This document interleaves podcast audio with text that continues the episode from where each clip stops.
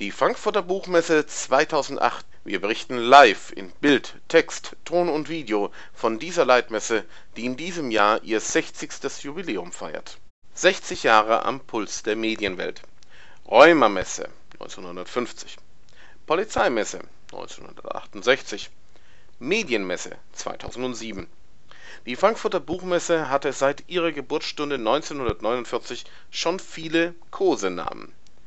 Vom 15. bis 19. Oktober 2008 wird die größte internationale Buchmesse der Welt zum 60. Mal ihre Tore öffnen.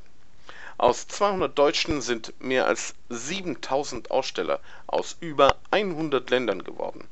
Aus anfänglich 10.000 rund 400.000 ausgestellte Titel die Veranstalter rechnen auch in diesem Jahr mit mehr als 280.000 Besuchern an den fünf Messetagen, 1949 waren es gerade einmal 14.000.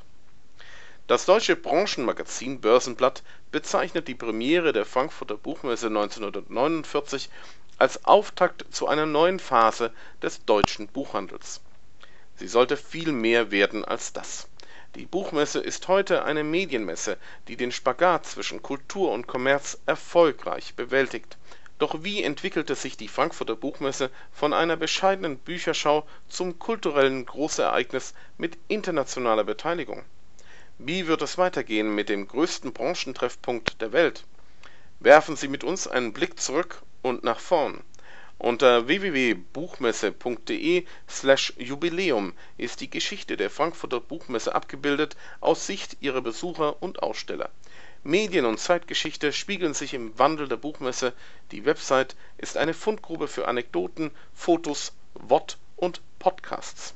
Über das Unternehmen: Die Frankfurter Buchmesse ist mit mehr als 7000 Ausstellern aus über 100 Ländern die größte Buchmesse der Welt Sie organisiert darüber hinaus die Beteiligung deutscher Verlage an mehr als 25 internationalen Buchmessen und ist Mitbegründerin der Cape Town Book Fair in Südafrika.